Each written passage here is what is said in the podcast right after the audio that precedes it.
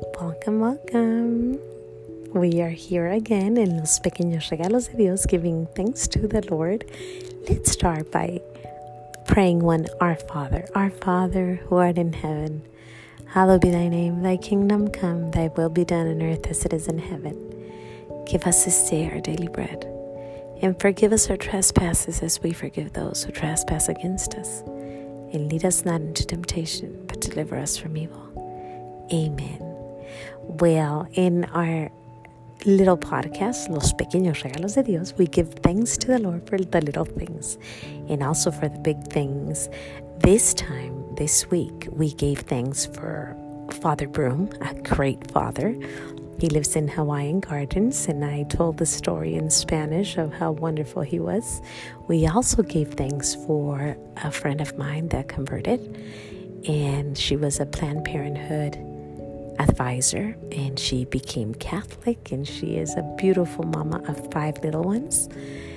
We also gave thanks for a friend of mine that had a tumor, and praise be to God, there's nothing there anymore.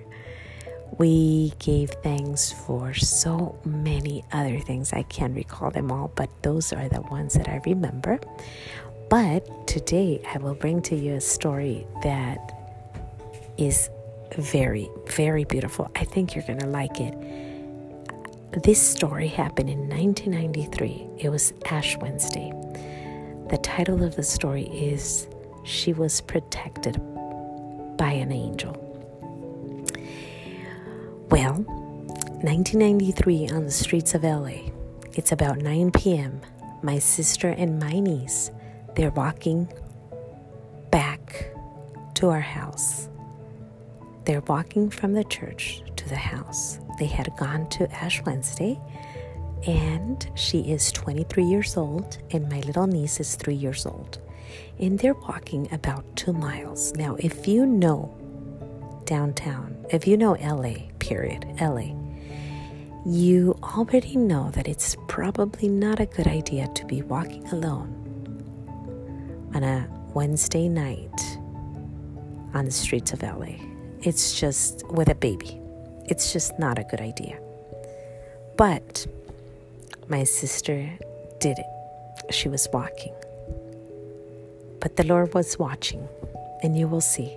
The Lord was paying attention. So she said that she was walking with her with her with the baby and she noticed this man standing at a corner. And he was there and he was wearing a long, long uh, jacket, kind of like the Inspector Gadget type of jacket. She continued to walk, and on the second street, she saw him again, but she didn't pay much attention. She was just, you know, in her own little world. You're 23, you're happy, you're enjoying, yeah, you know, you're just happy, you're just going. Nothing to fear, everything is good. And she continued her walk. Now, let me tell you something. There, my parents live on the second house of the. There's a corner house, and then they live on the second house. On that one corner house, there's a man. His name is Johnny.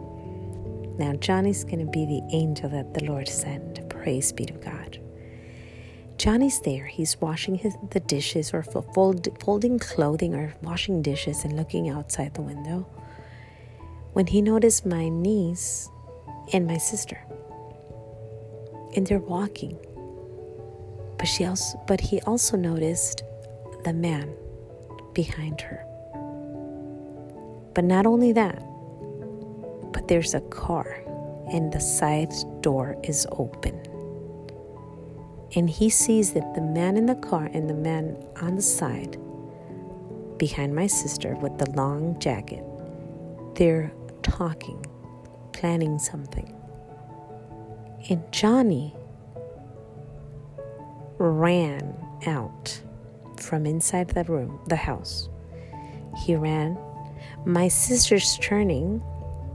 So she's turning almost very close to the to the house of my parents. She's just turning. And Johnny comes out and starts screaming, saying, Hey! And at that moment, my sister felt, she felt the man running behind her. She had the baby grabbing her by the arm, and she threw the baby inside the house of Johnny, where the parking lot is, where the garage. She threw the baby. The baby flew inside. The man ran to get the baby, but because she threw the baby, he couldn't get her. And he just continued running and got in the car, and the car left. Everything happened in an instant and quick. It was very quick. The plan was we're going to grab the baby, put her in the car, and we're going to fly. But praise be to God, Johnny came out screaming and they didn't understand what was happening. My sister felt it. And praise be to God, the angel of the Lord told her, Take care of that baby, throw her in. And the baby was thrown inside. This could have happened a block before. This could have happened after. Johnny could have not been there watching or what was he doing? Washing dishes or folding clothing. He could have been somewhere else, maybe watching TV. Yet God put him there. It was the hand of God. Amazing. Now, this is 30 years ago, 1993, Ash Wednesday.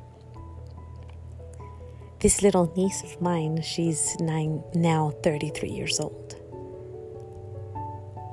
And now, let me tell you, I don't think I mentioned this, but this niece of, of ours, it's the niece of my sister, too. It's not her daughter. So we have a, an older sister, and it's her daughter. And then it's my sister, my younger sister, and myself, and another sister. But, uh, you know, there's so many of us. but the point is that it was her niece. So, how was she supposed to tell her, hey, I lost your baby? They took her away. But praise be to God, that was not the story. The story is a story of gratefulness, of thankfulness, of saying, Lord Jesus, thank you. After 30 years, we're still giving thanks to the Lord, and we will continue to give thanks to the Lord until the end of time, saying, You saved her, you protected her, you saw her, and you said, No, not here. You will not prevail. That Lord is so, so good. There's a report that shows, you know, because they called the police, the police came, they show, they wrote everything down. My sister has that report. But there's also the hand of the Lord.